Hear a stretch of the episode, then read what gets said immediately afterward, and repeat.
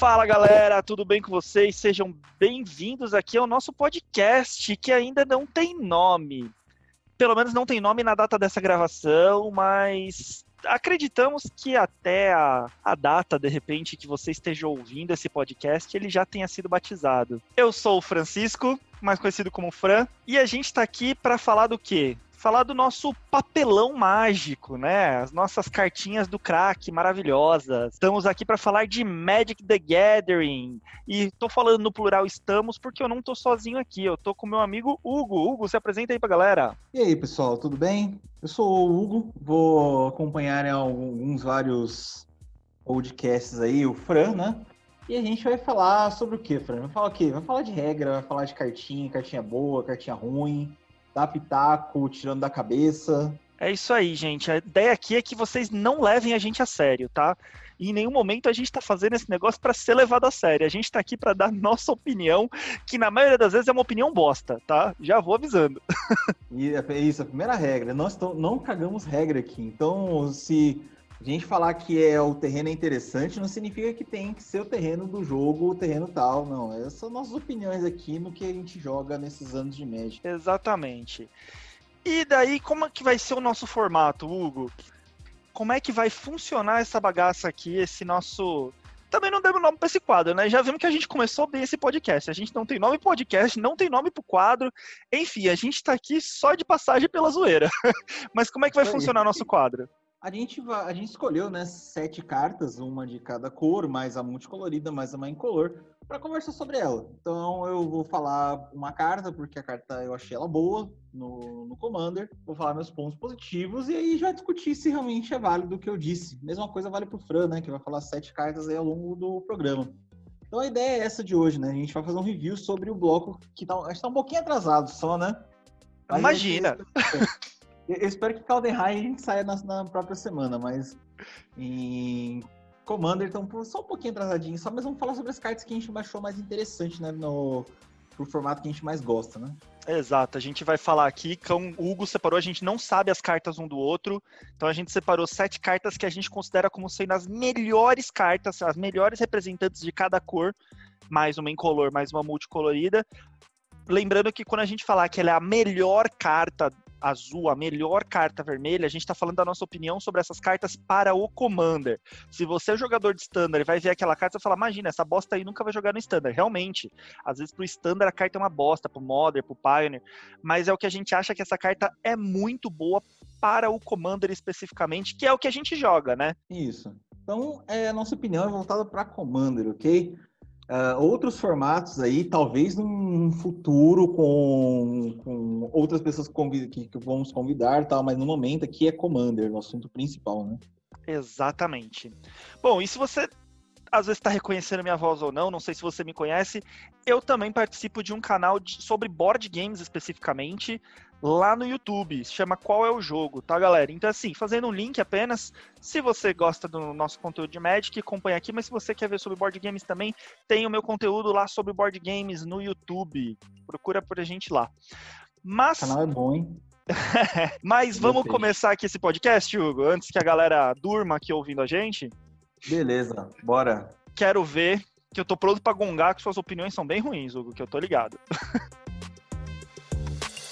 então vamos começar pelas cartas incolores, tá? O que, que vale aqui? Qualquer carta que tenha sido lançada no último bloco que a gente tá falando aqui, então é o Commander Legends, que foi o último Isso. bloco que saiu. A gente deu uma olhada no bloco inteiro e separou aqui. Então, vale terreno, porque o terreno é incolor, mesmo que ele gere uma mana vermelha. Se você joga Magic há mais tempo aí, já deve saber. Se você é novato, tá aprendendo aqui. Terreno, mesmo que ele gere uma mana vermelha, uma mana azul, ele sempre é incolor. Uh, ou artefatos. Qual foi o, o, incolor que você separou aí pra gente, Hugo, como sendo o melhor incolor de Commander Legend? A melhor carta que eu achei do incolor é uma carta chamada Armadura do Comandante. Ela é um artefato, equipamento, uma qualquer para baixar. A criatura equipada ganha 3-3 e tem proteção contra cada cor que não está na identidade de cor do seu comandante. Tem equipar comandante 3 e equipar normal 5, né? Quer dizer, criatura que não é comandante, você paga 5 para equipar. Criatura que é comandante, você paga 3 para equipar. Por que eu gostei dessa carta? Primeiro, se você que está ouvindo esse podcast tem deck de Akiri, a, a Viajante Destemida. Se você tem deck da Nazan, você tem deck do Suran, tem deck do Sergin. Essa carta é muito interessante para você. Vamos lá, Suran, você ganha proteção contra quatro cores, cara. Você ganha proteção contra preto, vermelho, verde e azul. Então, você tá pagando 3 mana para equipar, por exemplo, seu comandante, que é o Strum.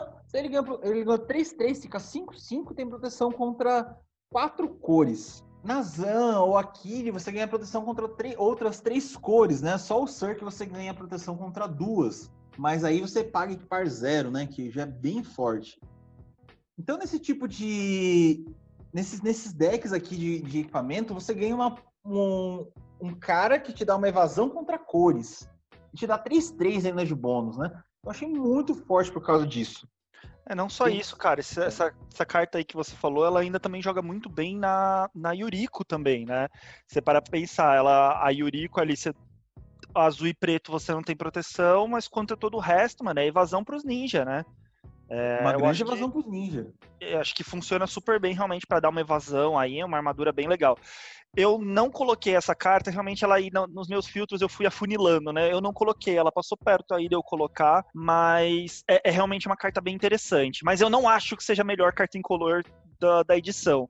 Na então, verdade, eu vou colocar achei... mais uma coisa, hein? Vou colocar mais um comentário para falar que ela é realmente ela é forte. Hum. Vamos ver se, me você é, é, aquelas pessoas que tem deck incolor, os raros decks incolor, como por exemplo o Kozilek, né? Que eu já vi esse deck jogando, eu acho bem interessante, né? O cara montar um deck puramente incolor. O, todas as suas criaturas, inclusive o Kozilek, ganham proteção contra todas as cores. Quer dizer, o Kozilek é 12-12, ele vai ficar 15 15, 15 15 com ameaçar. Cara, imagina essa bomba batendo, batendo nos coleguinhas.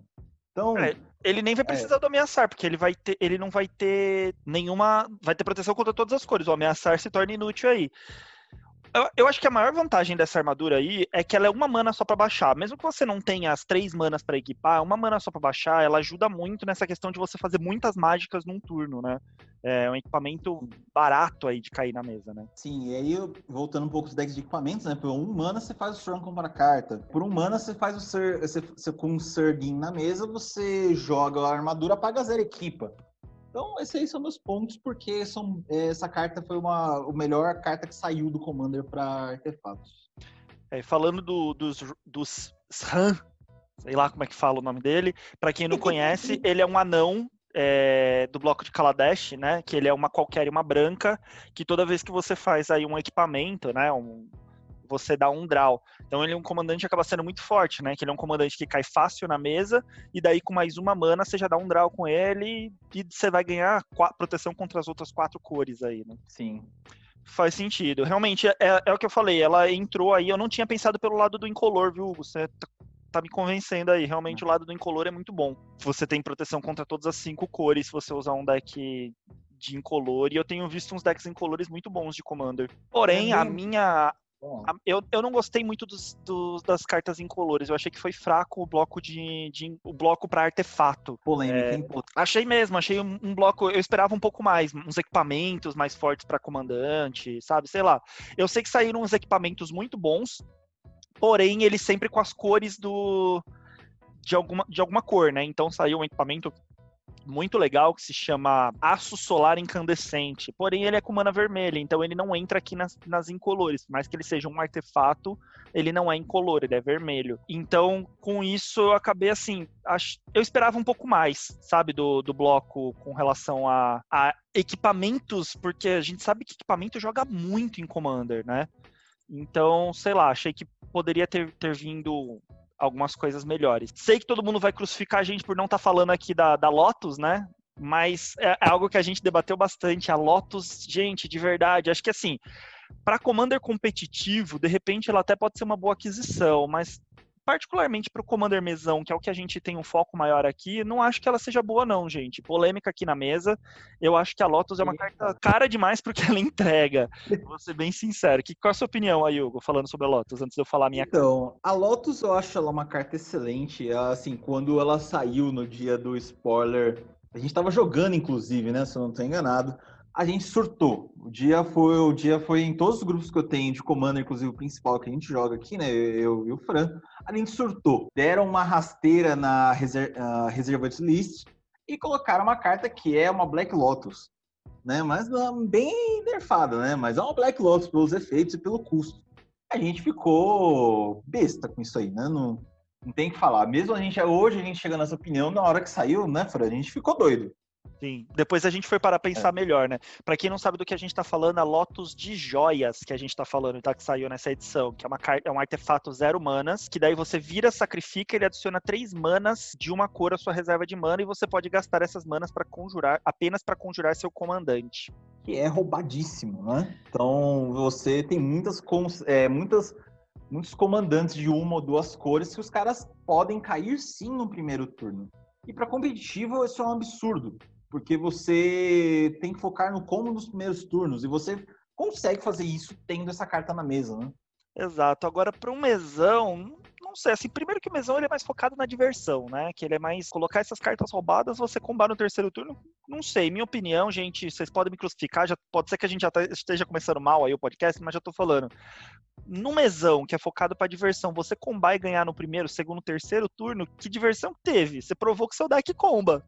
Mas e aí, você jogou? Como é que foi a coisa? Rolou. Segundo, que eu acho que assim, ela não é uma carta tão interessante para Commander Mesão, porque assim, na maioria das vezes, a menos que você realmente combou para ganhar ali logo no comecinho do jogo, ela não vai te dar, porque você sacrifica ela. A menos que você fique voltando ela o tempo todo, daí pode ser que seja uma coisa interessante. Mas se você não for ficar voltando ela do cemitério pro jogo, você vai usar uma vez e acabou, e a mesa costuma se autorregular, né? Se alguém começa muito forte no começo, é, geralmente a mesa regula e acaba nerfando aquele jogador, né? Todo mundo meio que se volta contra aquele para tentar igualar as coisas.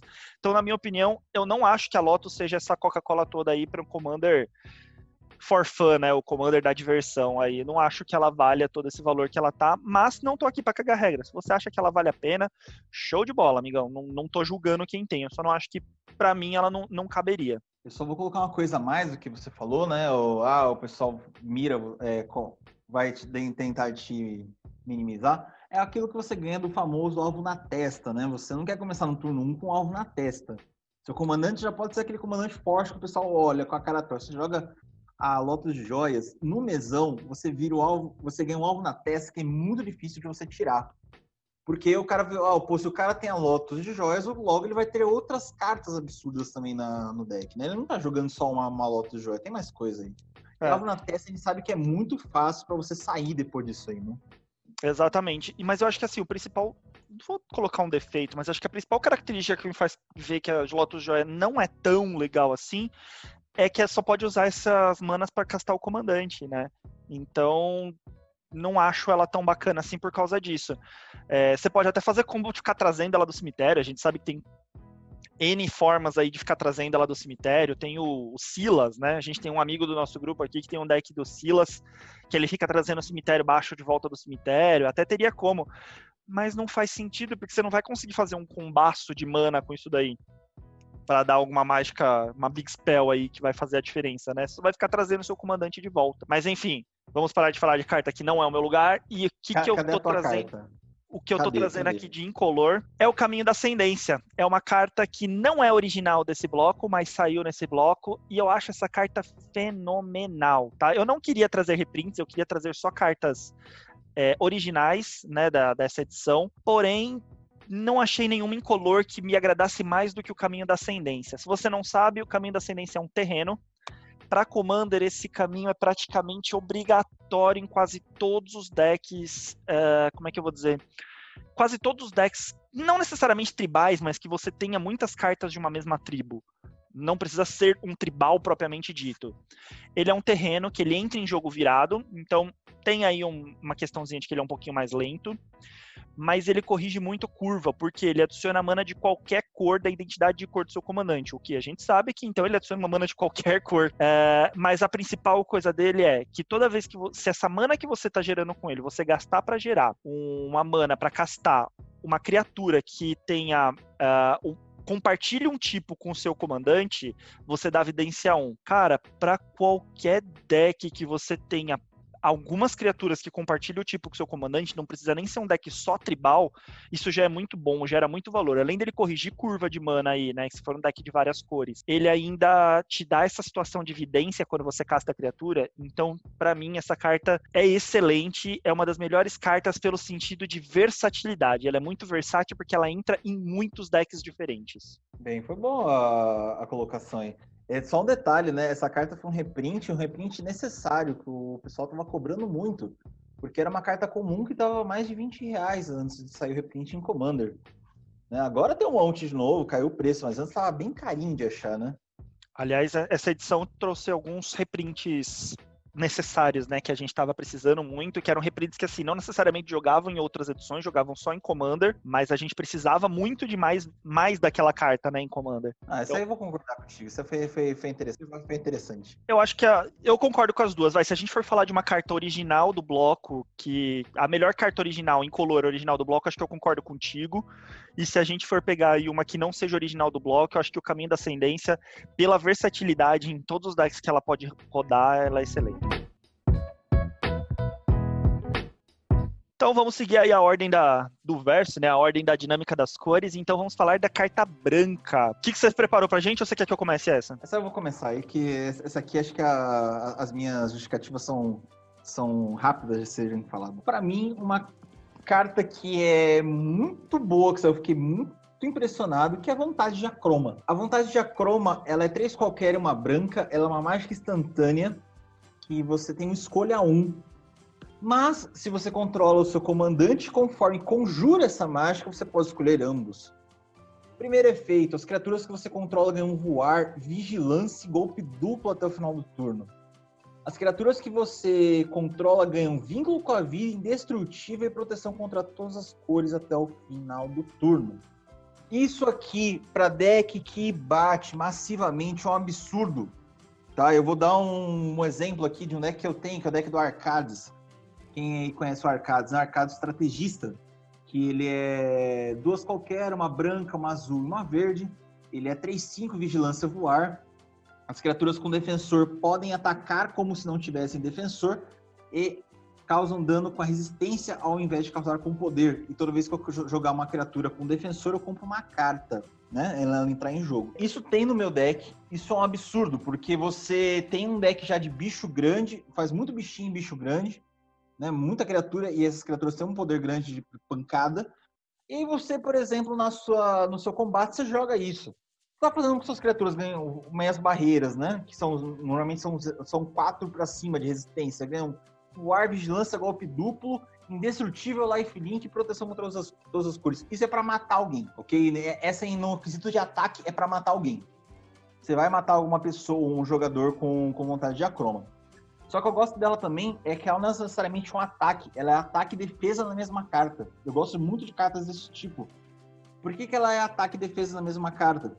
Porque a primeira habilidade, se você não tem voadores no suficiente, você ganha esses voadores.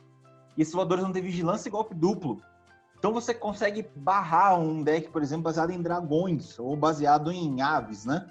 Muito facilmente com isso aí, o deck tem muita criatura voadora.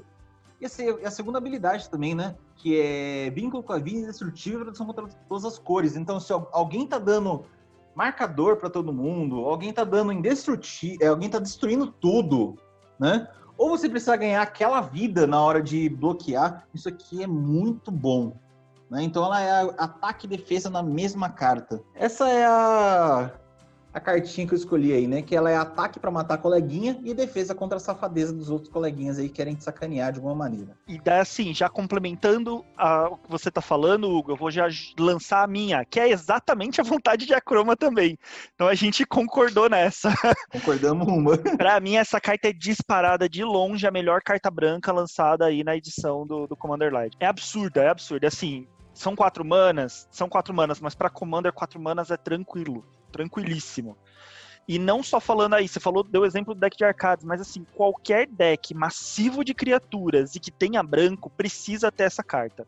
Massivo de criaturas, que eu, quando eu me refiro, é aquele deck em que faz bastante bicho. Até o SRAM mesmo que você falou aí, que é um deck de equipamento, cara, você coloca, sei lá, uma GT e uma espada nele, qualquer espada. É, você faz essa carta, né? E coloca aí criaturas com isso daí. Você faz essa carta, o golpe duplo que você dá ele de surpresa pra pessoa, mais o lifelink, meu, já faz drigar os efeitos dos equipamentos duas vezes, já faz um, um AUE. É, faz um deck aí de fichinha, um deck Selesnia, verde e branco, de, cheio de fichinha. Essa fichinha, mano, vira um, um, caramba, né? Um, vira uns bichos, deck de Fractious. Você tá maluco, mano. O deck de Fractious com isso vai fazer um arregaço. Um deck de Fractious cinco cores. Tá maluco. Essa carta joga muito em qualquer deck de bicho branco. Que para mim, cara, que carta foda. Eu que jogo, tenho alguns decks brancos aqui, uns decks de bicho aqui. para mim, essa carta roda fácil em qualquer um deles e eu odiaria tomar essa carta no mesão. É, esse é o ponto, odiar tomar ela na, no ataque ou na defesa, porque você quer quebrar as criaturas do coleguinha, por exemplo, o cara tem o deck da Siona, né? É aquele deck que faz um monte de criaturas. Deixa eu até pegar aqui o que ela faz para vocês, né? Que eu estou comentando ela, não estou falando o que ela faz. Siona, ela é uma criatura que é uma qualquer. É, o nome inteiro dela é Siona, captando Pileias, né? Ela é uma qualquer, uma verde, uma branca, uma criatura lendária, humano soldado, 2-2. E quando ela entra em jogo, eu olho sete cartas do deck, escolho uma aura, revelo para os outros jogadores, coloco na minha mão. O resto coloca no fundo em ordem aleatória. Toda vez que uma aura torna-se anexada a uma criatura que eu controlo, a aura que eu controlo torna-se anexada a uma criatura que eu controlo, você cria um humano 1 barra 1 do tipo soldado, né? Então isso é um absurdo. Imagina, você tá fazendo um monte de criaturinha pequenininha. Você precisa, aí você já tá, na próxima você vai dar aquele tapa, né? Que você vai inflar alguma coisa. O cara vem e quebra joga, joga já a vontade de acrome pronto, deu indestrutível para ela e proteção caso seja necessário, né? Não, e, e, assim, a gente sabe que deck que tem muito bicho precisa do indestrutível, né? Porque board wipe é o que mais rola, pelo menos assim. Se no seu grupo aí, né, no seu grupo de jogatina, no seu mesão, não rola pelo menos três board wipe por partida, cara, vocês estão jogando errado. e eu acho que essa mecânica aqui que, que saiu de se você controlar o comandante, você pode escolher ambos os efeitos é excelente. Ela é, é tipo aquele. É, é, tipo reforçar ou enroscar que, a, que tinha lá em Mirrodin. Era enroscar o nome da, da habilidade Era... lá em Reforçar. Não, o de Mirrodin, que você podia pagar mais para fazer ambos. Eu acho entrelaçar, eu acho que era entrelaçar. Entrelaçar, entrelaçar. Isso. Era entrelaçar mais o ou, ou reforçar, né, que você pode pagar mais para fazer mais um efeito. Essa daqui você só precisa ter o comandante na mesa, que é excelente. Então você tá fazendo dois efeitos, é como se você estivesse jogando duas cartas sem custo adicional pela segunda. Para mim, meu, matou a pau, essa habilidade é muito boa. A gente ficar aqui falando do, da vontade de acroma, a gente consegue falar os benefícios dela nos decks brancos de bicho, é ficar chovendo no molhado, gente. E, gente, quando a gente fala assim, tipo, você tá jogando errado, tá jogando certo, é, você precisa ter isso no deck, gente, não leva a gente a mal, não, tá? A gente não tá querendo cagar a regra aqui, não, tá? Você joga do jeito que você quiser com seu deck. A gente tá dando aqui só nossas opiniões, baseado nas nossas jogatinas, tá? Só reforçando isso. A gente não tá querendo cagar a regra aqui. É puramente uma brincadeira aqui o que a gente tá fazendo mesmo. Show! Eu, antes da gente encerrar, eu só queria fazer uma, uma menção honrosa aqui pro Auxílio de Cigarda, que eu acho que é uma puta de uma carta que foi reprintada e merecia estar, tá, pelo menos citada o nome dela aqui na, nesse podcast como uma carta branca excelente também da edição. Que encantamento absurdo. Para aqueles que não conhecem, né, Auxílio Cigarda é um encantamento que é uma branca, uma branca. O, as, as suas auras, ele dá flash para suas auras e para os seus equipamentos. Né? Então você pode jogar as coisas como se fosse imagem instantânea. E equipamentos entrando em jogo anexam numa criatura que você controla. É absurdo, cara. É absurdo. Você, homens, você tem deck de equipamentos, isso é uma carta muito interessante para você. Porque o fato de você não pagar né, para anexar, vocês sabem que isso aí é uma grande vantagem.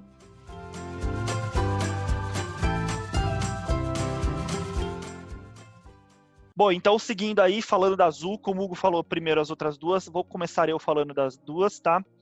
Vou começar citando para uma menção honrosa, que é um reprint, que eu acho que é um reprint mais do que necessário para dar uma controlada no valor, mas não é a minha resposta, é o a drenagem de mana, que counter fenomenal. Pra quem não conhece, é duas manas azuis, anule a mágica alvo e no início da sua próxima fase principal, você adiciona uma quantidade de manas incolores igual ao custo da mágica que você anulou. Então, assim, é fenomenal essa mágica. É um reprint, um reprint mais do que necessário para dar uma regulada no valor. E ainda assim, não conseguiu regular muito bem, né? Já tá alto o valor de novo. Mas não é a minha resposta, porque eu não acho que counter seja algo tão versátil. Eu acho que ele dá uma travada no jogo. Eu não sou muito a favor de usar counter. Eu uso nos meus decks azuis, mas um ou outro, assim, eu uso no máximo uns seis counters, assim, que é pra travar combo ou me proteger de alguma forma. Então, não acho que counter merecia estar na lista.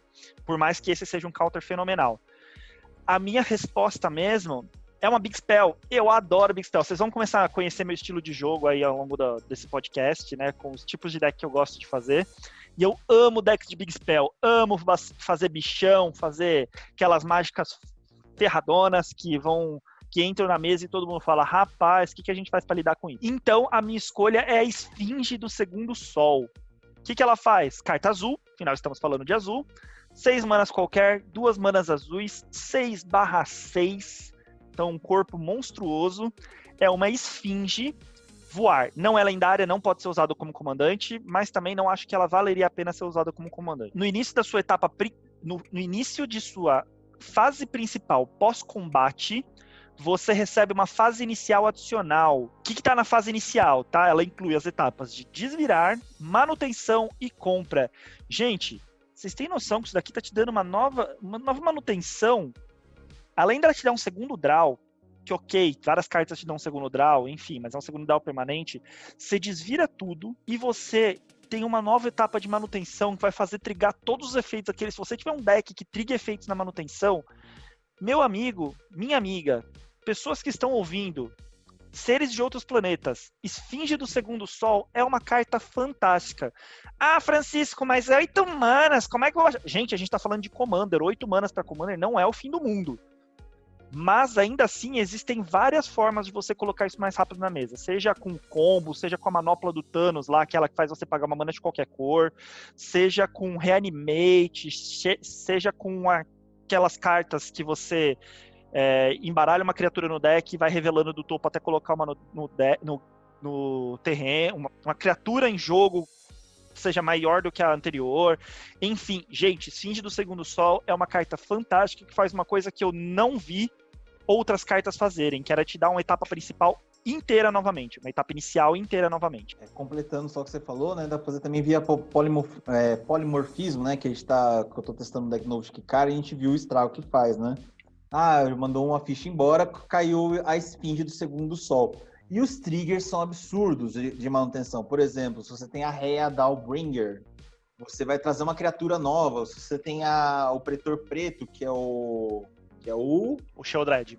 Sheldred, Sheldred, boa, Sheldred. Sheldred, você vai trazer uma outra criatura. Sabe? É, é, é esse tipo de coisa que a gente tá falando de trigger absurdo, né? E fora outras coisas que podem, podem acontecer. E a menção rosa que você fez da, da do Mana Drain, né? Que para mim é o melhor counter de Magic depois de força de vontade.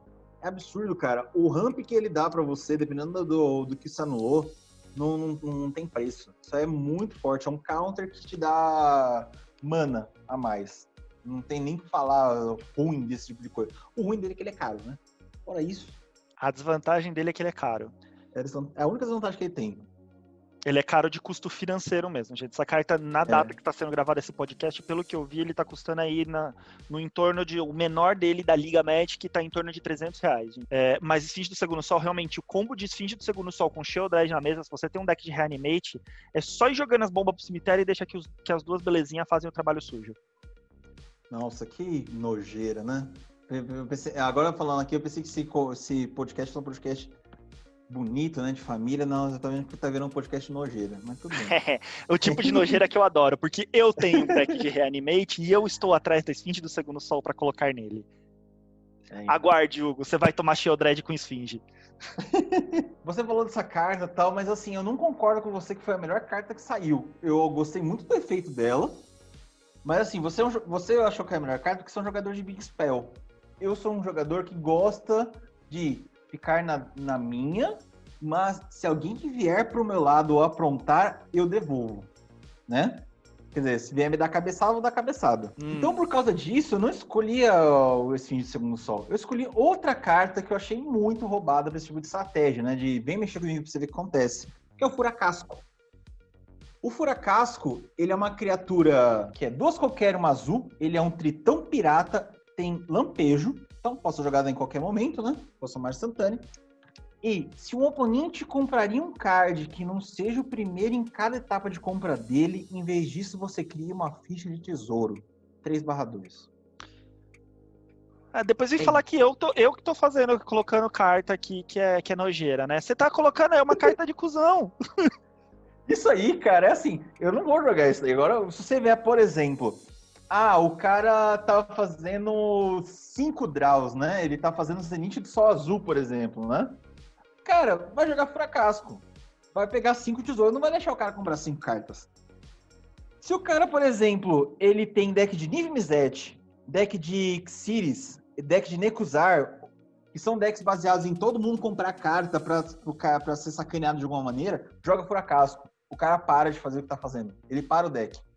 Né? Enquanto ele não devolver pra mão o fracasco, matar o fracasco, é, ele, não, ele parou, separou o deck cara não vai fazer mais nada referente a isso. Ele não vai querer comprar para você fazer tesouro.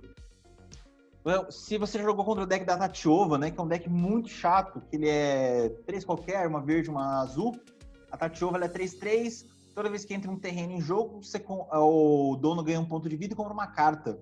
Né? Então, quem jogou contra a Tatiova sabe o absurdo de, de draw que, dá, esse deck dá e as nojeiras de combo, né? Ou quem tem Arix Mets aí, sem fazer referências a pessoas que nós conhecemos, que tem aquele combo de ficar desvirando o Arix Mets para comprar para fazer mana infinita, alguém comprar o deck inteiro. Bicho, se o cara fez você comprar 100 cartas, joga o Furacaso que você vai fazer 100 tesouros. Então, assim, ele é um absurdo. Ele impede o oponente de ficar comprando carta e te dá tesouro em troca para você fazer seus ramps. Quando você joga esse tipo de coisa, o cara pensa do, o cara tem que mudar a estratégia. E quando ele sabe que você tem isso, ele pensa duas vezes antes de fazer nojeira. Eu vou dizer que assim, eu, eu tirei ele, ele foi o meu segundo lugar aí, né, da, da minha lista. É, fiquei entre ele e a Esfinge. Eu acabei escolhendo pela Esfinge por causa do corpo do Furacasco, porque ele é uma criatura 3/2. Então esse 2 aí me fez pensar que talvez ele seja uma criatura relativamente fácil de sair da mesa, né? Fácil de tirar pelo menos nos nossos tipos de mesões aqui, né, no que a gente joga, uma criatura com resistência a 2 sai facinho da mesa, não, não tem muita, muita história para ela, não. Mas eu vou ser elegante em dizer, tá? Não, não, não, se acostuma, tá, Hugo? Não, não vai ser comum eu dizer que você tem razão, hein, cara? Ainda bem que isso daqui tá gravado, que você vai poder é. usar isso pela eternidade, mas eu vou te dizer que você tem razão. Eu acho que a minha escolha pelo, pela Esfinge foi muito mais baseada num gosto pessoal do que realmente dizer que ela é a melhor carta do bloco. Eu acho que realmente o Furacasco é melhor do que a Esfinge, eu vou. Nossa, eu não acredito que eu tô dizendo isso. Hugo, você tá certo. Ganhei. É, é aquela história também. A 3-2 ela morre e tal, mas o, o dano que ela vai dar em pelo menos uma vez, um dano que ela deu, um só. Tipo, o cara ia combar, tipo, fazer, ou, ou fazer você perder de deck over. Uma só que você fez nesse no cara, o cara pensa duas vezes antes de fazer qualquer coisa. Porque... Ela não é uma carta para ficar na mesa, é. né? Ela é uma carta, na verdade, para você fazer no momento certo e ela vai fazer o efeito dela de repente uma, duas vezes no máximo e pelo menos você já tirou o draw do oponente, né? Ela, ela, é, ela te defende te dando draw do oponente e ela ainda te dá uma, uma, uma vantagem muito clara que são as manas, os tesouros para você poder usar na sua próxima vez ali. É, de repente, se você é um deck azul, vai te dar mana para você poder dar um counter. Às vezes, até o counter ele vai te dar mana para você poder dar um counter para defender a própria criatura. Vou só dar uma corrigida aqui, que eu acho que eu me enrolei aqui, eu falei uma coisa que não devia ter falado. Eu falei se, ah, se o cara faz você comprar. Se o cara fazer você comprar, você perdeu o jogo, né? Mas se ele fez o coleguinha comprar, vou melhorar aqui, né? Se ele fez o coleguinha comprar carta, é, sem cartas, você vai fazer, vai fazer um, um, outro oponente perder de deck over. Você salvou a vida do cara. Tipo, você fez sem fichas, tudo bem, mas você salvou o cara, né? Mas é, você, você fez a, você foi o legal da, da mesa, né? Você salvou a rodada. A melhor vantagem entre ele até e o Manadren, né, que a gente falou aqui como menção é. rosa, é que o Manadren você tem que usar aquelas manas na próxima manutenção, na próxima principal que você tiver. O tesouro fica lá para você poder usar quando você quiser, ah. né? Então, você salva de combo, quer dizer, você vai ser o, o herói da mesa na rodada. Você pode ser mais herói ainda, porque você pode salvar um coleguinha de perder o jogo, né? Se, se alguém quiser comprar massivamente. Então, esse tipo de carta, né, para você, tipo, carta armadilha, né? Tipo, como se fosse o Yugi dando risadinha, olhando assim, né? Caiu na minha armadilha. Essas cartas também são sensacionais no Magic. Então, Não. por isso que eu escolhi essa. Então, cara, para dar susto nos outros com no azul, furacasco, veio para ficar.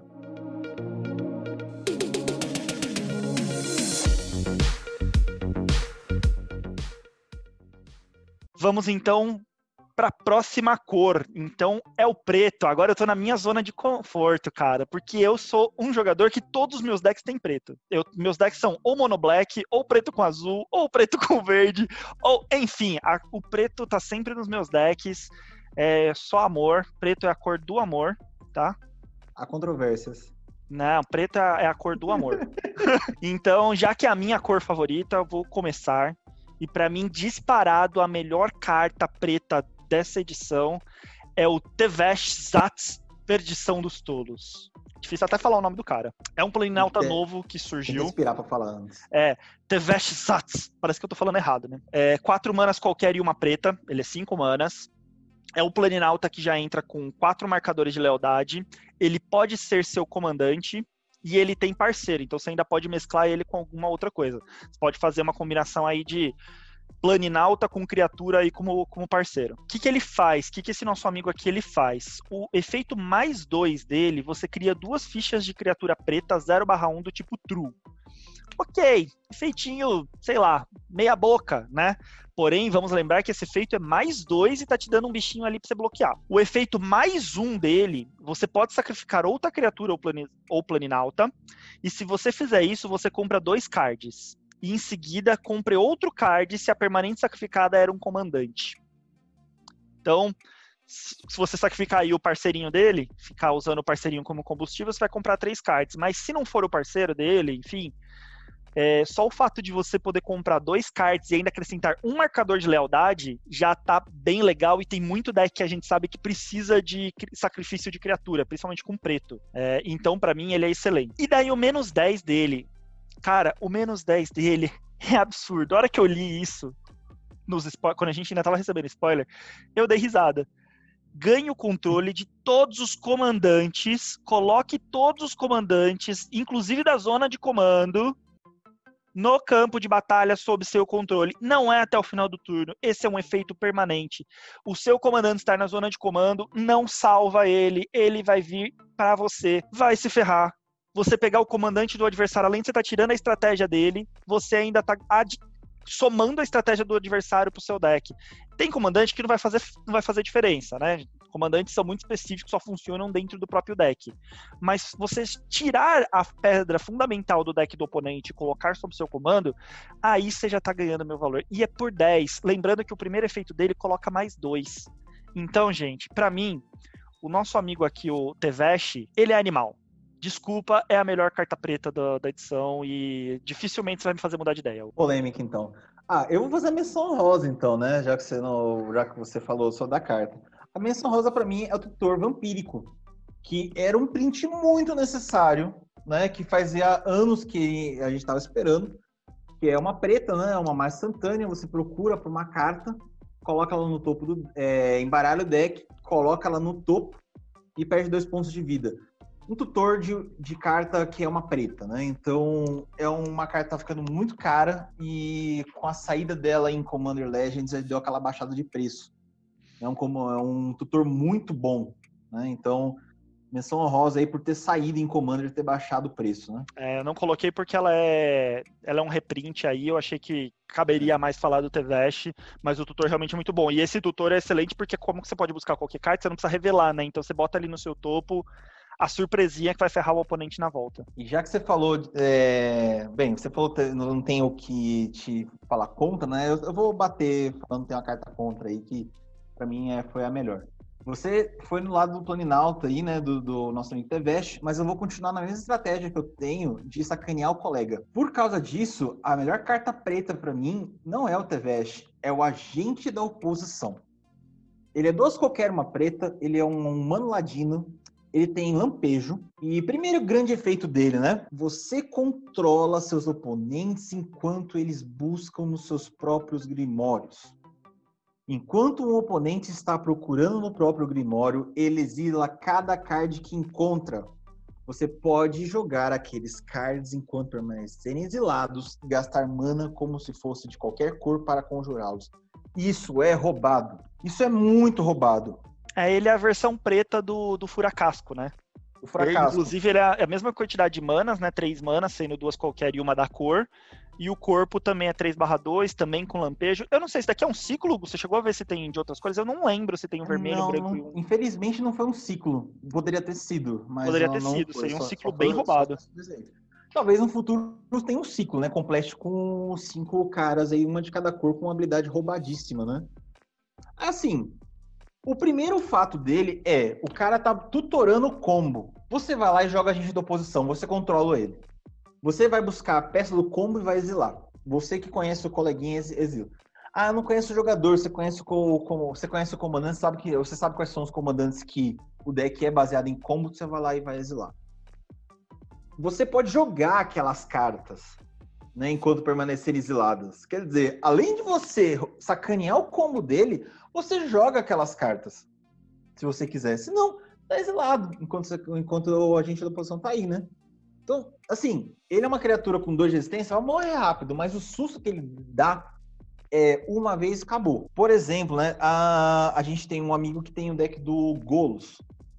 O Golos, né, é uma criatura de 5 manas, ele é 3-5. Quando ele entra em jogo, você busca para um card de, de terreno, coloca o jogo virado e embaralha o deck. Paga duas qualquer uma mana de cada cor, você exila três cartas do topo e pode conjurá-las sem pagar o custo de mana.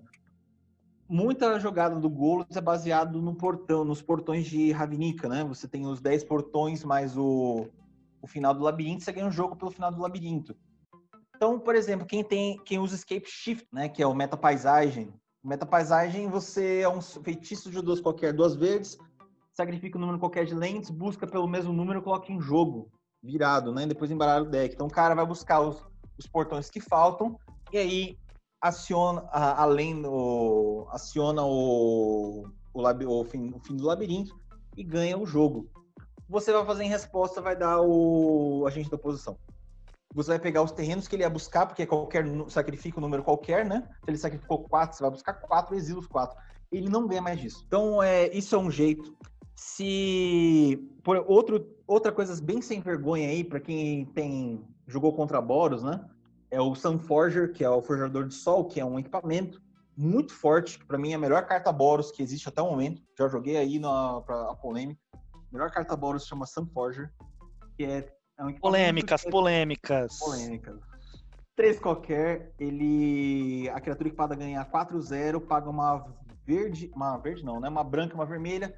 Solta Sunforger, busca para um card instante de custo 4 ou menos e joga sem pagar o custo de mana. É um absurdo isso. Quer dizer, o cara que tem Boros se salva de qualquer coisa.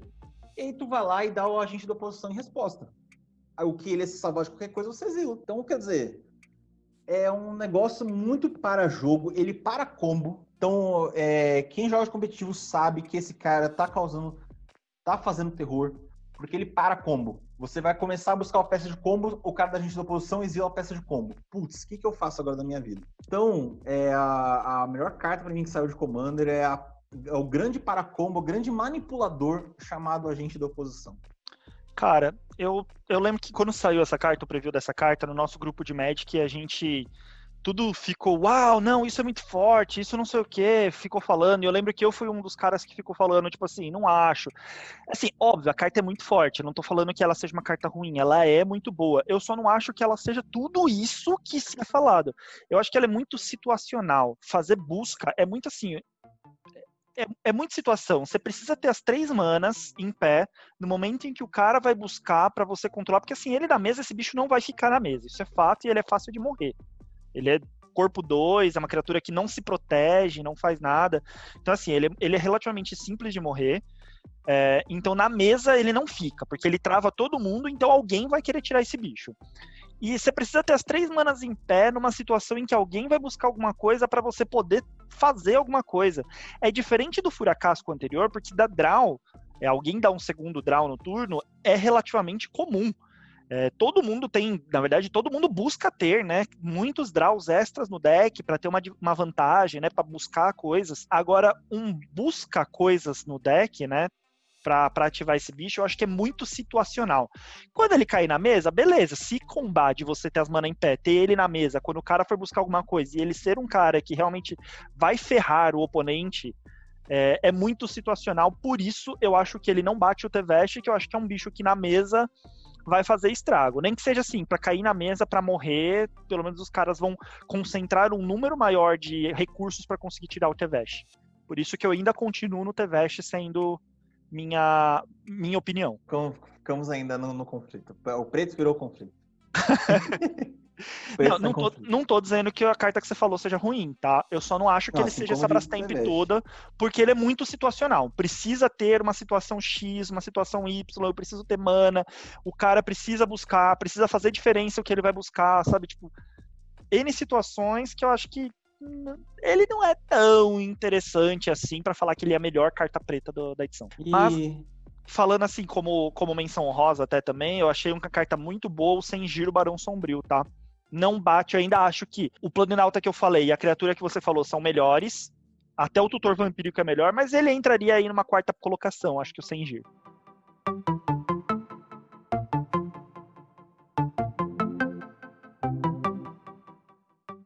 E agora a gente vai aqui de cor vermelha, é isso? Isso aí, a próxima é vermelha. Cor vermelha, eu. É uma aposta minha, na verdade, né? Não é. Acho assim. Tem muita carta boa aí, vermelho, mas como, a, por exemplo, a vontade de Jessica, ou a própria Jessica. Uh, ou aquele dragão lá, o que coloca o comandante em jogo, né? Vindo da zona de comando, depois devolve. Mas assim, é uma aposta minha que eu acho que vai causar bastante aí, que é o Rugrak o filho de Rugar. Ele é uma criatura que ele é zero para baixar, ele é vermelho, tá? Já tem uma bolinha do lado da criatura lendária assim que indica que ele é vermelho. Ele é um kobold guerreiro. Ele tem iniciativa, atropelar e ameaçar. Tem partner, né? Então você pode jogar ele junto com outro carinha. E ele é 0/1. Putz, um bicho 0 0/1. Mas aí vamos lá. Ele tem três habilidades muito poderosas de evasão, né? Que é iniciativa, ameaçar e atropelar.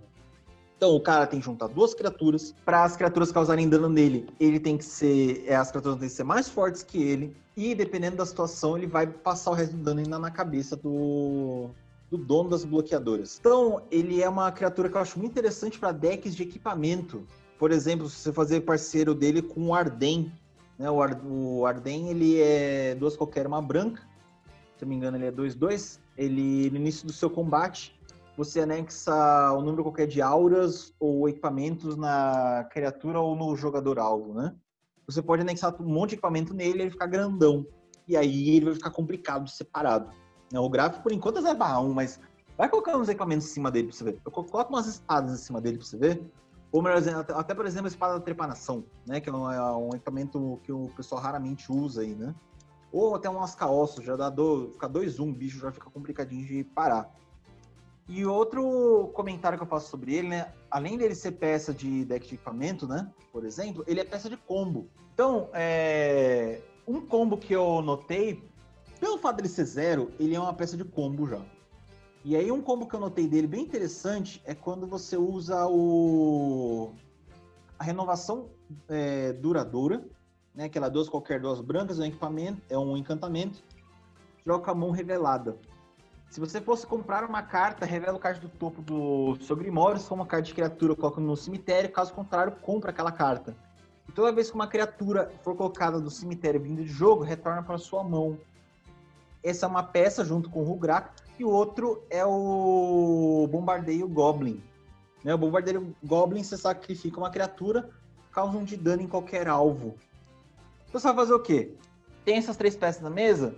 Sacrifica o Rugrak, dá um de dano, devolve o Rugrak pra tua mão por causa do, do nosso encantamento anterior aí, que é a renovação duradoura. Então você vai sacrificar, vai devolver com a mão por causa da renovação duradoura e vai fazer isso para matar todo mundo de dano infinito, né? É, por exemplo, um combo safado com ele. Você não vai pagar nada para matar todo mundo de um de dano. Então tem outros combos com ele rolando pela internet, né? Normalmente são de duas ou três são de três, quatro peças. Eu, eu gosto de combos de mais peças, que são mais difíceis de fazer. E aí a situação sempre é um boom na mesa, né? E a última coisa que eu falo com ele é que ele é bem interessante quando você tem decks que, quando uma criatura entrou várias vezes na mesa, ou seu comandante, é, dá algum bônus, né? Por exemplo, as, as cartas que saíram em Commander 2019, como Commanders Insignia, né? Que as criaturas que você controla ganham mais um, mais um para cada, cada vez que o seu comandante for castado da zona de comando. Então, como ele é fácil até de ficar castando, porque ele vai começar com 0, 2 e assim por diante, as criaturas com Commander Insignia vai ficar bem, vão ficar bem fortes, né? Então, ela é uma peça interessante de equipamentos. Ele é uma peça interessante para decks que é baseado em você castar várias vezes a mesma coisa, como usando Commandos Insignia. E ele é peça de combo. Cara, concordo contigo aí dizendo que ele é uma carta muito boa mesmo, tá? Eu vi muita gente subestimando essa carta quando ele saiu, muita gente falando, ah, é zero manas, mas é 0 barra 1, tem três habilidades, mas e aí, né? Foda-se. Basicamente isso. Eu, eu vi uma galera subestimando essa carta e eu acho que foi um baita erro. O, a única coisa que eu acho é que ela poderia ser um Goblin, né? Cara, isso daqui sendo um Goblin, talvez seria bem top, seria a única coisa que eu mudaria. Mas realmente é uma carta bem interessante e eu acho que tá até subestimada, né? A gente pode até de repente depois fazer aí um, um episódio especial de cartas de Commander subestimadas, né? Que tem muita carta aí que a galera não usa, mas que deveriam pensar melhor em usar, porque são cartas muito boas. Porém, ela não é a minha resposta pelo simples fato de que ele depende muito do restante do deck para jogar. Ele sozinho não é uma carta que faz um estrago. A carta que eu escolhi, aliás, vermelho, eu vou dizer assim, é, é a cor que eu menos gosto, mas foi a cor mais difícil assim de eu escolher, porque eu achei que saíram cartas muito boas para vermelho. Como você mesmo citou, a Jesca, eu achei ela uma carta fantástica, ela é muito boa. A vontade de Ges, que eu achei uma carta interessantíssima. Ela tem a mesma mesmo tipo de habilidade da vontade de Acroma, né? Que é aquela habilidade que você, se você tiver o comandante, tem duas habilidades, se você tiver o comandante, você faz as duas. É, e o equipamento vermelho também, dessa, desses equipamentos que tem cor, que é o aço do solar, aço solar incandescente, eu achei ele bem bom também. Essas três cartas eu achei bem boas, mas não foram as que eu, que eu vou citar como sendo a melhor. A que eu vou citar como sendo a melhor carta da vermelha da edição é uma carta que eu acho que qualquer deck vermelho precisa ter. Primeiro, porque eu acho que o efeito que ela tem é, é basicamente único, nenhuma outra carta tem. É, e a, que assim, a gente fala sempre de, de board wipe, né? A gente tá aqui falando de board wipe várias vezes e tudo mais. Board wipe, por mais que a gente sabe que é chato, né? Se, tipo, ficar tomando board wipe várias vezes, a gente sabe que às vezes ele é necessário. O cara, às vezes, tem muito bicho na mesa e que não consegue controlar. E o jogador que joga de mono red, né? Ou até de deck verde vermelho, não tem board wipe, né? Não tem outras opções aí de board wipe que ele pode fazer para limpar a mesa. Então, se você tem um cara aí, se você joga de, de deck verde e vermelho e por algum motivo, de repente, você zicou ou o oponente foi mais rápido que você e fez a mesa cheia de bicho mais rápido que você, como é que você controla? Né? Então, eu acho que assim, para ter como um recurso de saída, essa carta é extremamente necessária. É uma carta que eu acho que merecia estar em todos os decks vermelhos, assim, para ter um controle. Ok, se você joga de vermelho e branco, não precisa, porque o branco tem algumas coisas melhores que faz isso. Mas se não, o Ato Blasfemo para mim é a melhor carta vermelha. Não é uma carta original dessa edição. Ato Blasfemo é uma reimpressão. Para quem não conhece, ela é uma carta 8 qualquer mais uma vermelha, então é, uma, é um feitiço de 9 manas, é um feitiço caro que dá 13 de dano a cada criatura. Então ele faz um board wipe. A menos que você esteja jogando com alguém que faz colossos aí, que vão ser criaturas com 14 ou mais de resistência, basicamente ato blasfemo vai remover tudo que tá na mesa, né? Ok, não remove se for indestrutível, tá bom, não remove. Porém, ainda assim, são situações muito adversas aí. Em geral, na maioria das mesas, ele vai limpar a mesa. E eu sei que nove manas é muita coisa, porém, ele tem aí uma, uma facilidade que ele custa um a menos para ser conjurado para cada criatura no campo de batalha. Então, se você tá jogando isso aí numa situação desesperada em que o oponente tem um monte de bicho, provavelmente essa mágica vai custar apenas uma mana vermelha. Então, por uma mana vermelha, você dá um board wipe que dá 13 de dano em cada criatura. Para mim, essa carta é praticamente obrigatória aí em decks vermelhos. A gente já tomou, né, Hugo, várias vezes. Nosso, nós ah, temos ah, um amigo aí, o Guilherme, que ele usa muito essa carta. É, nos decks vermelhos dele, ela realmente faz um estrago, salva ele muita, em muitas ocasiões. É uma é, é um, eu acho que é um dos poucos board vermelhos, né? Os board vermelhos têm uma característica de ou você tem que pagar X para fazer dar dano em todo mundo, ou é pequeno, ou é pequeno tipo piroclasmo, né? Ou mata a criatura e coloca outro token no lugar, né? Então tem um board wipe que é três qualquer, duas vermelhas, é, infestação de mobs. Você destrói todas as criaturas do. número qualquer de criaturas de um, de um oponente, né? Ou todas as criaturas. E o cara vai colocar um token barra 1, tipo Goblin, para cada criatura destruída. Quer dizer, você matou 20 criaturas do cara e colocou 20 Goblins no lugar, né? Quer dizer, tem esses contrapontos aí, né? Então é o. É o board vermelho. É o único board vermelho que, a gente, que eu lembro, assim, que não tem ou paga muita mana para dar dano, ou tem uma contrapartida aí, né, que pode te complicar ao longo do jogo. É, não, esse daqui também é muita mana, mas assim, eu, eu nunca vi essa carta sendo jogada por mais do que três manas. Não, não me lembro de nenhuma situação que ela foi jogada por mais de três manas. Porque, em geral, principalmente no mesão, sempre tem criatura suficiente na mesa para fazer ela custar menos. E, então eu acho que é um board wipe barato de custo e que, que limpa bem a mesa. Na maioria das vezes não sobra nada. Tem, é, tem que entrar. Então, assim, como eu falei, a minha lista aqui, as minhas escolhas foram baseadas em versatilidade. Em cartas que, na maioria das vezes, entra na maioria dos decks daquela cor. Concordo, concordo. Mas é isso, com aposta e uma, uma, uma versatilidade. Então, já estamos indo aí para nossa última cor, né? Lembrando que a gente ainda vai falar da multicolorida, mas das cores simples, estamos indo para nossa última. Espero que vocês hein? estejam gostando, que a gente não esteja cansando vocês com, com as besteiras que a gente fala aqui. Espero então, também, viu? Estamos indo para carta verde, galera. E aí, Hugo, o que, que você separou para a gente de carta verde? A ver... verde, nos últimos anos, quem sabe, quem joga mais nos últimos anos, sabe que verde teve uma grande revolução, né? O verde era uma das cores mais complicadas de jogar, tinha muita carta é, ruim de efeito, né? E aí a Wizards falou: vamos deixar o azul de lado e vamos melhorar o verde. E aí o verde virou o absurdo que nós temos nos dias de hoje. O verde eu poderia falar do Kamal, o verde eu poderia falar do Kodama, mas eu vou falar de outra carta para mim que é ridícula. Ela saiu assim, eu falei, dane-se o resto. só um evento dela tornou-se ela ridícula. Que é o Devastador do Ápice. Devastador do Ápice é 8 qualquer e duas verdes. É pesado, hein?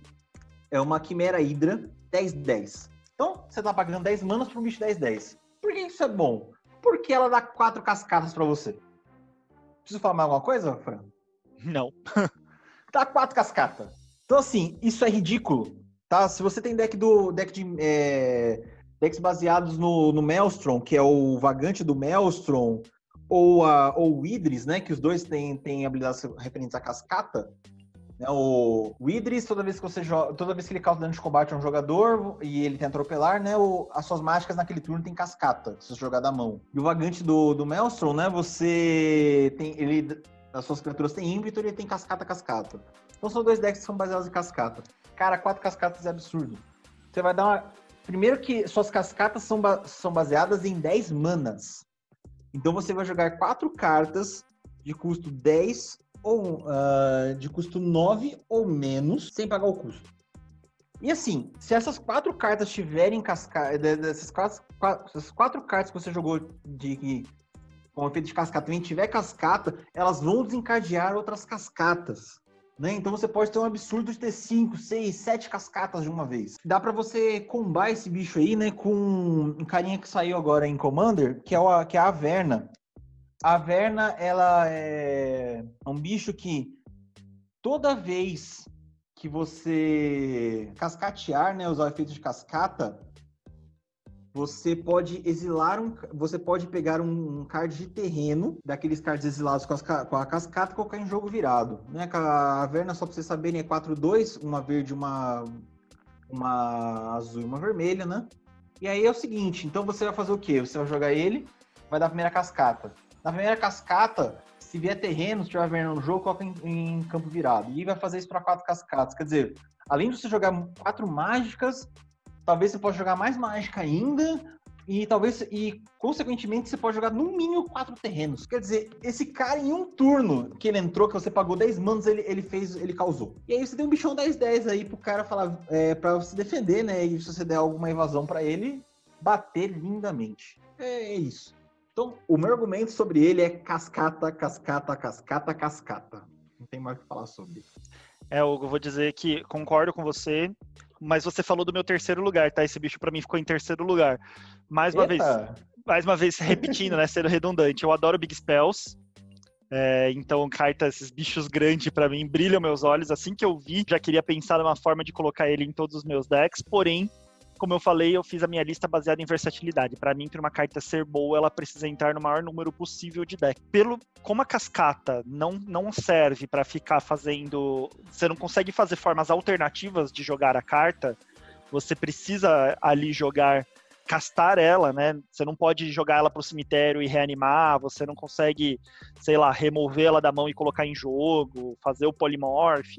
Enfim, isso para mim faz com que a carta perca um pouco o valor dela. Meu, não tenho o que dizer, se você conseguir juntar as 10 manas e castar ele, quatro cascatas é absurdo. E ainda é um bicho 10-10. Mesmo que o cara resolva o bicho 10-10, todas as outras coisas que você cascateou ali vão estar tá na mesa. Então, ou o cara dá um board wipe sinistro ali, ou você tá feito. Mas justamente pelo, por essa desvantagem do cascata que você tem que fazer aí a mágica, né? Você tem que conjurar a mágica, meio que te limita. Ou você faz as 10 manas, o que não é tão difícil pro Commander, é, tratando-se de deck verde, que rampa Temos muito, né? Ou você usa, de repente, a, a manopla, né? Aquela é, manopla da, de joias lá, que você pode pagar uma mana de qualquer cor ao invés de pagar o custo original da mágica. E daí você tá castando também. E, e ele vai né? desencadear o efeito da cascata. Mas justamente por essa, por essa limitação aí é que eu não falei da, desse daí. Ele ficou em terceiro lugar. Eu confesso que assim, eu fiquei na dúvida do verde. Tem duas cartas que para mim empataram no primeiro lugar, né? Digamos assim, primeiro e segundo lugar. Vamos ver se você me ajuda a decidir, Hugo. Vou decidir agora aqui no, no podcast. Entre qual das duas você acha que é melhor, tá? Daí uma vai ficar em primeiro e outra vai ficar em segundo. O seu voto vai ser de Minerva aqui para me ajudar a decidir. A primeira é a Corte da Generosidade. Tá. Corte da Generosidade é um encantamento, duas qualquer e duas verdes. Como eu falei, o encantamento entra e fica na mesa. Quando ele entra em jogo, você se torna o monarca. No início da sua manutenção, você pode colocar um card de terreno de sua mão no campo de batalha. Se você for o monarca, em vez disso, você pode colocar um card de criatura ou terreno de sua mão no campo de batalha. Então, é assim, quatro manas, se você for o monarca, meu amigo, você vai botar qualquer coisa monstruosa que estiver na sua mão em jogo. E a segunda carta, que é que eu estou inclinado mais a ficar em primeiro lugar, é o Kodama da Árvore Oriental. Ele é 6 mana, 6, 6 alcance. Tem parceiro, então ele é uma criatura lendária do tipo espírito, tem parceiro, você pode dividir ele aí com alguém. E o efeito dele é o seguinte: toda vez que outra permanente entra no campo de batalha sob seu controle, se ela não foi colocada no campo de batalha com essa habilidade, você pode colocar no campo de batalha um card de permanente com custo de mana convertido igual ou inferior da sua mão. Basicamente, ele faz uma cascata, só que uma cascata controlada. Você decide o que vai entrar das coisas gigantes que estão na sua mão também. Então, assim, é, eu estou mais inclinado a, ser o Kodama, aqui meu, minha votação aqui pelo primeiro lugar, que eu acho que você consegue controlar um pouco melhor, pelo, pelo fato dele ser seu comandante, você pode colocar ele da me, é, voltar sempre ele para o jogo, né? É, tem alcance, né? Te dá uma boa defesa e etc. O, a outra carta ali, o encantamento, a corte da generosidade, ela tem o problema que você precisa ser o, o monarca, né? Porém, a gente sabe que um deck verde que tem atropelar e etc, não é difícil ser o monarca. A única coisa é que quando você virar o monarca, você meio que vira o, o alvinho ali da galera, né? A galera vai meio que querer te bater para se tornar o monarca e poder dar o draw, né? E ainda tem essa, pelo menos nesse turno, quatro manas você vai dar um draw. Né? Então, eu tô aí um pouco dividido. O que, que você acha? Vou escolher entre essas duas, escolheria, eu escolheria, claro, o Devastador, né? Tem que fazer vender meu peixe aqui, mas entendi seus pontos. Mas dá pra colocar, assim, só fechando o Devastador, né? Eu colocaria coisas de custo alternativo ou ramp, né? Pra ser um pouquinho mais rápido. Mas assim, ainda bem que a gente concordou, né? Se cai as quatro cascatas, meu amigo, você vai, vai ser um choro na mesa. Quem jogou contra 10 cascatas sabe como é que é complicado cascata. Aí, agora, entre essas duas aí, eu ficaria com o Kodama, porque o Kodama você consegue baixar, por exemplo, terreno adicional, né? Já. Não precisa ser monarca, não precisa ficar dando cheque, você vai baixar criatura e, ou criatura, vai baixar terreno. E é o controle que você falou, né? Você escolhe o que cai. Então eu escolheria o Kodama. Você faz uma cascata, só que uma cascata da sua mão, né? É, então. E é qualquer, e é qualquer coisa que você faça, aquela coisa vai ter a cascata. Então, ima, imagina assim, Hugo, você faz, usa o Kodama, ó meu argumento, cara. Você usa o Kodama, e daí, a hora que você fizer o Devastador, o Devastador vai ter uma quinta cascata, sendo a quinta da sua mão. é, então. É, vou, vou, vou, entrar nesse argumento aí, vou, vou concordar com O Kodama é minha, minha primeira colocação, eu acho que ele é a melhor carta verde da, da edição aí. E aí precisa falar que verde, de novo, vem muito forte no, no Commander, né? Verde vai demorar para. Por favor, Wizard, se vocês estiverem ouvindo, Mark, se você estiver ouvindo esse podcast, cara, vamos pra cor branca. Chega de verde. Verde já tem 10 anos, já vamos pra cor branca. Vamos fazer branca a cor mais forte do Magic. Eu acho que pra Wizards ouvir a gente, a gente precisava estar tá gravando esse podcast em inglês, cara.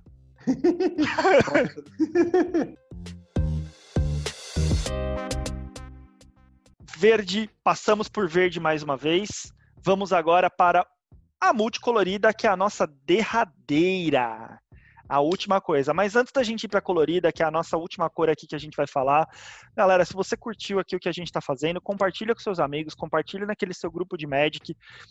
A gente está fazendo aqui na versão podcast, que era para dar espaço para a gente poder falar as besteiras que a gente quisesse pelo um tempo maior, né? Que a gente sabe que YouTube é, ninguém fica tanto tempo na frente do computador assim ouvindo, né? Alguma coisa. Então o podcast pelo menos você consegue, enquanto tá jogando aí o seu areninha ou viajante, quando tá indo pro, pro trabalho, né, ou tá fazendo faxina na casa, consegue ir ouvindo as besteiras que a gente fala. Compartilha com seus amigos se você gostou, dá essa moral, incentiva a gente pra gente ter bastante download aqui desse podcast, pra gente querer continuar fazendo, pra gente se ver novamente com esse formato lá em Calderheim. Calderheim tá chegando e a gente vai fazer de novo esse formato em Calderheim. Vamos lá, senhor. Vamos lá, gente. Vamos curtir, vamos compartilhar com o coleguinha que a gente precisa, precisa daquele, daquele impulso, porque a nossa ideia é, como a gente já falou, começamos falando sobre é, cartinhas, né, que tá boas de um determinado bloco, né, que acabou de sair. Mas a ideia é aumentar isso, né, é falar sobre regras, é falar sobre jogadas, falar sobre decks, falar até também sobre outros formatos futuramente, né? Então, Vamos, bora lá dar uma se ajuda pra gente. Falar sobre curiosidades e até de repente, se você curtiu, a gente pode fazer até de formatos antigos, né? A gente começou do formato mais atual, mas de repente é, a gente já joga há bastante tempo, de repente pode ser que a gente fale de formatos mais antigos, alguma coisa, né? De repente vai fazendo aí, sorteando alguns, algumas edições mais antigas para falando delas também, se elas são boas ou não para Commander, né? Aí. Bom, então Sim. chega de enrolação. Hugo, manda aí qual foi a sua multicolorida. A minha muscolorida é uma carta que, eh, de primeiro momento, eu não achei ela tanto assim, mas aí eu fui ver depois um gameplay dela, né, no, no Extra Turns do Commander Knights, e também eu fui ver a, no site do Edrek, né, que a gente usa bastante como referência aí para ver as cartas que vão nela, e aí eu me espantei como essa carta é boa. A carta a multicolorida que eu escolho aqui é a Obeca, a cronologista bruta. Ela é uma qualquer, uma azul, uma preta e uma vermelha. 3, 4. Efeito dela. O jogador que de quem for o turno pode encerrar o turno. Então, você vira, se você tiver no seu turno, você pode encerrar o turno. Ou naquele, no turno do coleguinha, você pode encerrar. O coleguinha pode encerrar o turno dele. Vamos lá. Vamos, por que, que eu achei essa carta tão sensacional, né? O primeiro efeito, a primeira coisa que eu vou falar é sobre a mesa em si. Ela, a Obeca, enquanto ela, se ela tiver já não tiver enjoada, né, devido a, ímpeto que ganha outra coisa, ela pode ajudar um coleguinha que estiver numa situação ruim.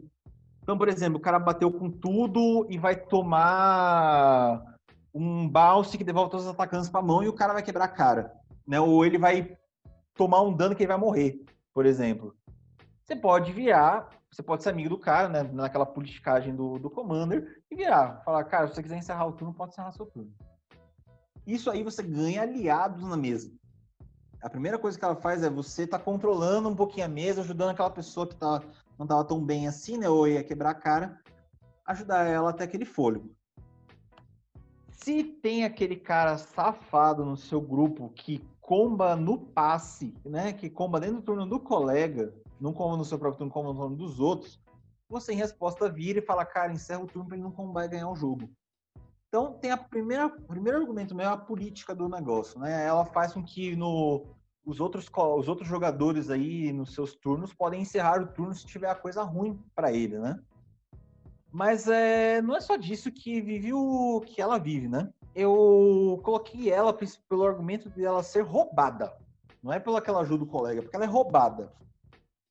Como assim ela é roubada? Ela é roubada porque ela burla as cartas com efeito que duram até o início da etapa final. Então qualquer carta que tenha no início da etapa da próxima etapa final ou no início da etapa final, ela burla esse efeito você, em resposta né, à, à entrada do início da fase final, você encerra o turno. Então você burlou esse efeito. E aí eu adianto para vocês que muitas cartas no Magic, nos últimos anos, tiveram erratas. E efeitos de final de turno que estavam escritos na carta virou efeito de início da etapa final. Ok? Então você consegue burlar esse, esse efeito. Burlando esse efeito, começa o roubo. Né? Vamos começar pelo primeiro cartinha aí, que saiu agora em Commander, né? Porque, porque ela seria roubada. A Zara, né? a recrutadora renegada. Ela é três qualquer, uma azul uma vermelha, 4/3 voar. Quando ela ataca, você olha a mão do jogador defensor, escolhe uma criatura, aquela criatura entra em jogo sob seu controle, virada e atacando aquele jogador. No início da etapa final, devolve para a mão do dono. Se você virou back em resposta, a criatura é sua. Esse é o primeiro grande roubo. Cartas antigas aí que, pô, que ficam roubadas a partir, do, a partir desse efeito aí, né? Ideias soltas de, de Salvadores de Kamigawa. Duas azuis. É um feitiço arcano e você compra três cartas. Descarte três cartas no início da etapa final. Quer dizer o quê? Você vai comprar três cartas, virou back, você não descarta nada. Né? Pagou duas manas para comprar três. E aí vem as outras coisas que até acabou dando spike por causa disso, né? Que é, e é o último recurso, né? O Final Fortune. É duas vermelhas. É uma instante e você ganha um turno extra depois desse. No final daquele turno. Não, no final não. Vou fazer o efeito novo, né? Ganha um turno extra depois desse. No início do final daquele turno, você perde o jogo. Quer dizer, você pagou duas manas, fez um turno extra, vai entrar no início da etapa final, vira o beca, acabou o turno. Você pagou duas manas por um turno extra. Então, senhores, isso é roubadíssimo.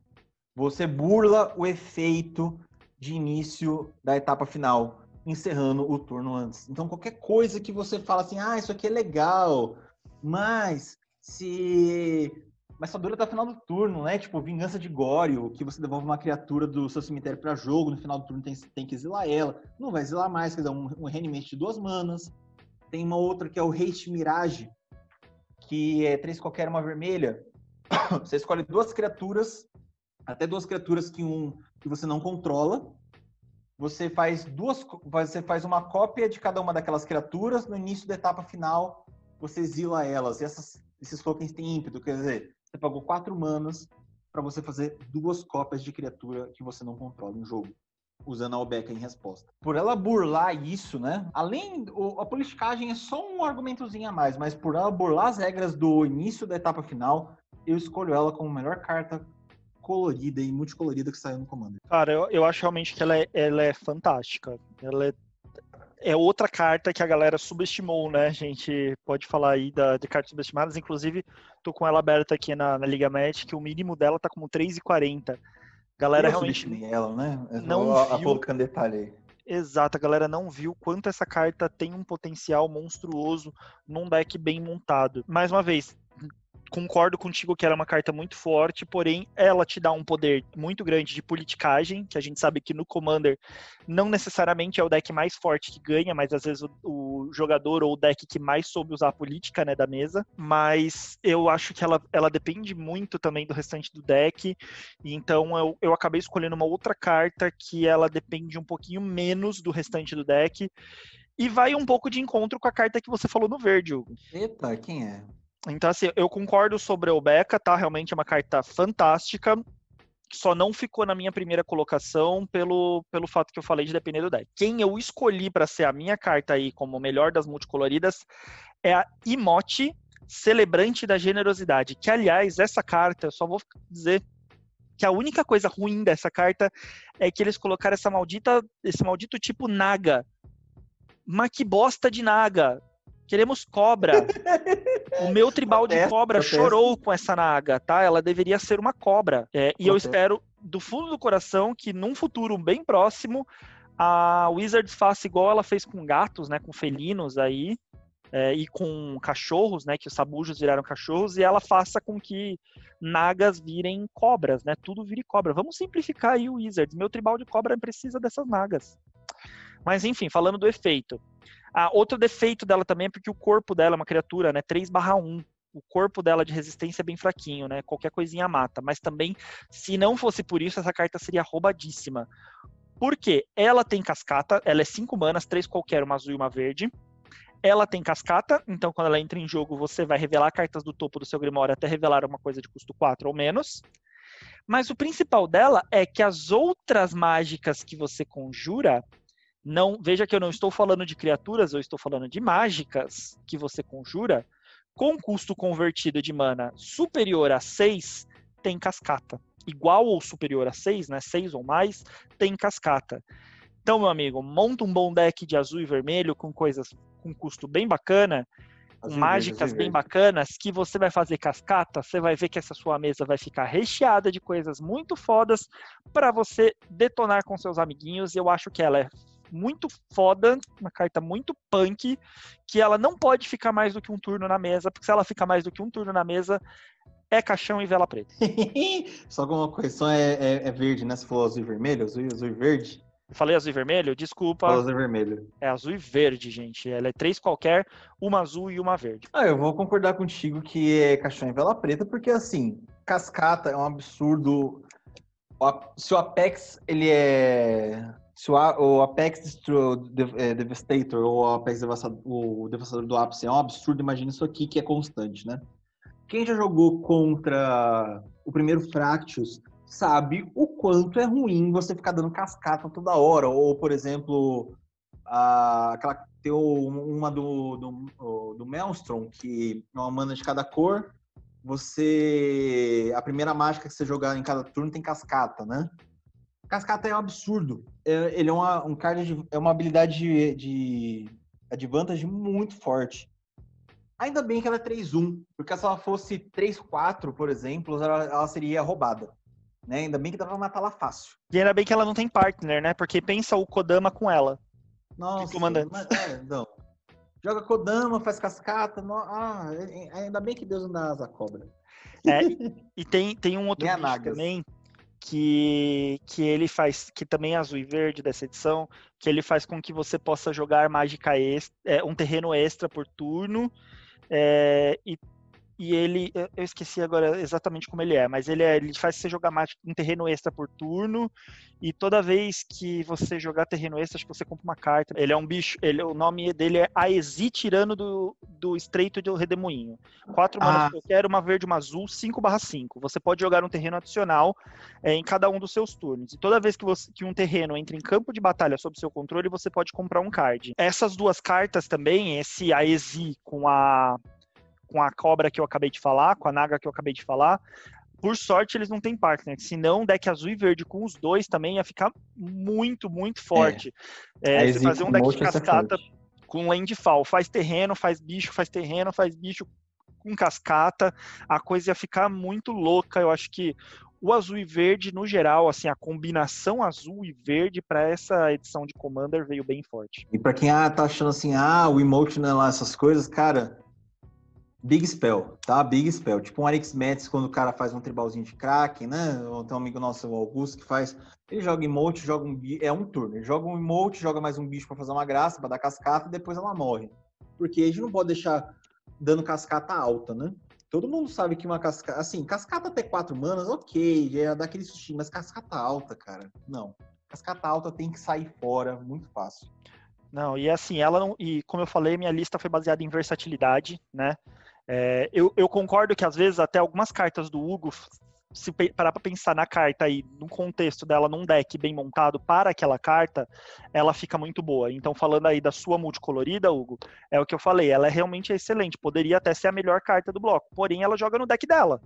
Ela não joga em qualquer deck. Já a cobra que eu coloquei aqui, mesmo que ela não seja sua comandante, que você não monte um deck voltado para ela, ela num deck azul e verde, em qualquer deck que tem azul e verde, ela vai causar dentro das 99 cartas do deck. Então, ela é muito versátil, ela é muito boa. Se você tiver coisas de 6 manas ou mais, é, ela tá na mesa, ela vai causar. Então a gente tem um amigo que tem um deck aí de arit aritmets, que eu chamo carinhosamente de aritmética.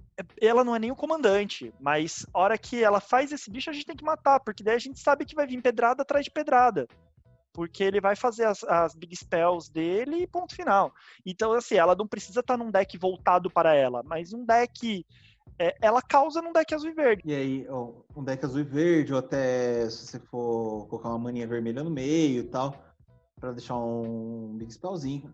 Cara, ela, ela causa. Eu vou concordar contigo que ela causa por causa da cascata que ela dá para todo mundo. Nem a cascata dela. A cascata dela, tudo bem. Mas a cascata que ela dá pra bicho de que mágica de custo 6 ou mais é. Mágicas de custo 6 ou mais não podem ter cascata. É, Vide o devastador do app. É isso, é. Não, realmente eu vou concordar com você sobre a parte do absurdo aí. É isso, né? Aí o pessoal aí deu para dar uma olhada, dar uma analisada, né? Que normalmente o, o Fran pega mais por cartas que tem como um todo, né? Servem para várias coisas. Eu pego mais por cartas específicas que a gente pode usar em certos decks, né? Por isso que, por exemplo, saiu a Beca, o Furacasco e por aí vai, né?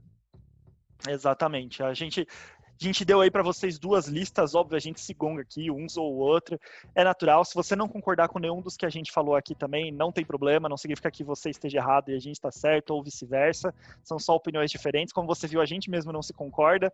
Eu fui para uma lista mais versátil, a do Hugo mais específica, mas ambas realmente são cartas excelentes que a coleção trouxe aí pra gente. E estou animadíssimo para jogar com algumas dessas, porque eu ainda não joguei com nenhuma carta dessa nova edição. Vou botar algumas delas no meu deck, aguarde surpresinhas. E de repente a gente cria um Instagram, né? Porque já que o podcast não dá para vocês comentarem, interagirem com a gente, de repente vamos ver se a gente cria um Instagram para vocês começarem a poder interagir com a gente, comentarem se vocês concordam ou não com a gente. Espero que vocês tenham gostado Sim. aí do nosso formato. É, espero que vocês tenham gostado, né? Comentem aí depois e, gente, é... vamos, vamos compartilhar aí, como eu já falamos, né? se você gostou para a gente poder ter uma ideia de como tá rolando aí o podcast, quem tá gostando ou não, e dar mais conteúdo para vocês, né? É isso aí. Muito obrigado por ter ficado até agora, galera. Até o próximo. Esperamos aí vir com o próximo em Calderheim. Espero que seja assim que fala, que eu não esteja pagando nenhum mico. Esperamos. Até a Grande abraço, galera.